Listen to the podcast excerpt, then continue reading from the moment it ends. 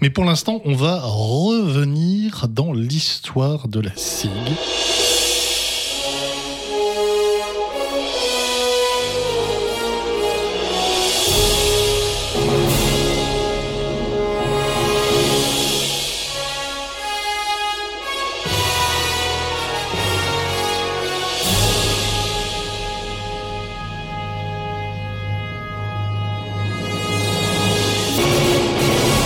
Et l'histoire du jour, hein, c'est pas impossible. Elle, elle nous emmène en mai 99, mais avec un prémisse. Le 6 avril 1994, au Rhenus, c'est encore le Rhenus dans lequel il faut marcher une bonne centaine de mètres pour atteindre ces gradins qui étaient montés, on ne sait pas trop comment.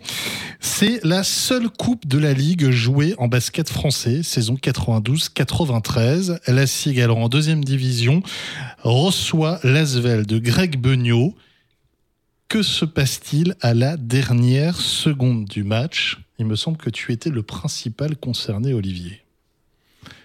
Il y a d'abord une faute de Bruno Ham sur Bucknall qui manque ses deux lancers francs. Ouais. Et euh, ça, c'était Uranus, ça, tu dis? C'était Uranus. Ah.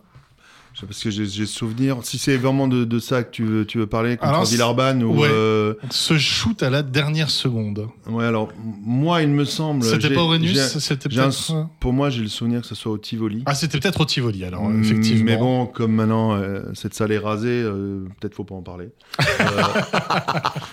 non, je blague. Non, non. le mausolée du Tivoli. On va, quand même. on, va la remonter en, en une minute, là ce fameux Rhenus. Non, mais parce que. Tivoli, euh, Ce Tivoli, pardon.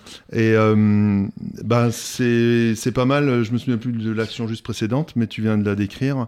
Euh, en fait, je reçois la remise en jeu et puis je reçois la balle. Il reste deux secondes. Je reçois la balle à, juste un peu avant la médiane.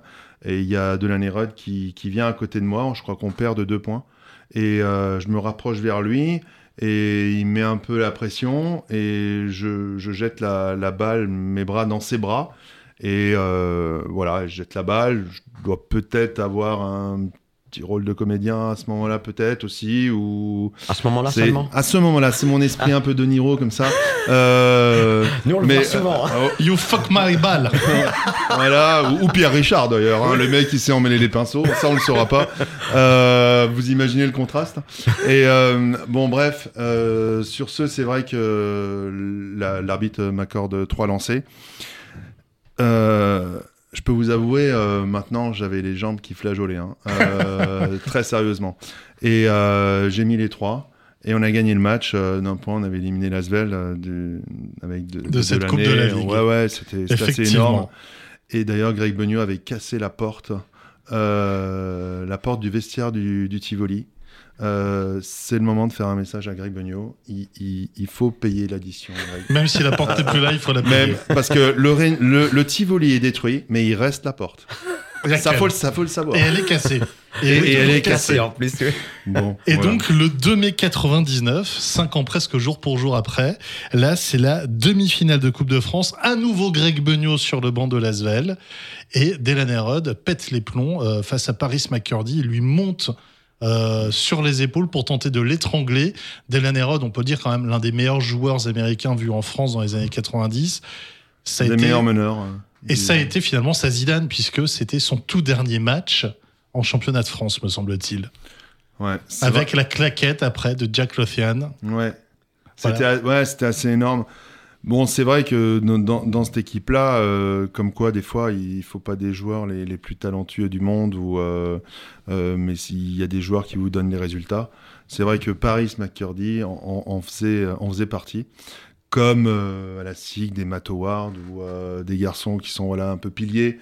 Et, des joueurs de devoir. Des, des, joueurs qui savent faire ce qu'il faut faire pour gagner un match, qui savent éteindre le joueur majeur en face etc. Ce qu'on voit rarement, et d'ailleurs, pour faire la transition, peu de jeunes euh, dans notre centre de formation ont cette culture-là. Euh, ils sont rares, ces joueurs-là.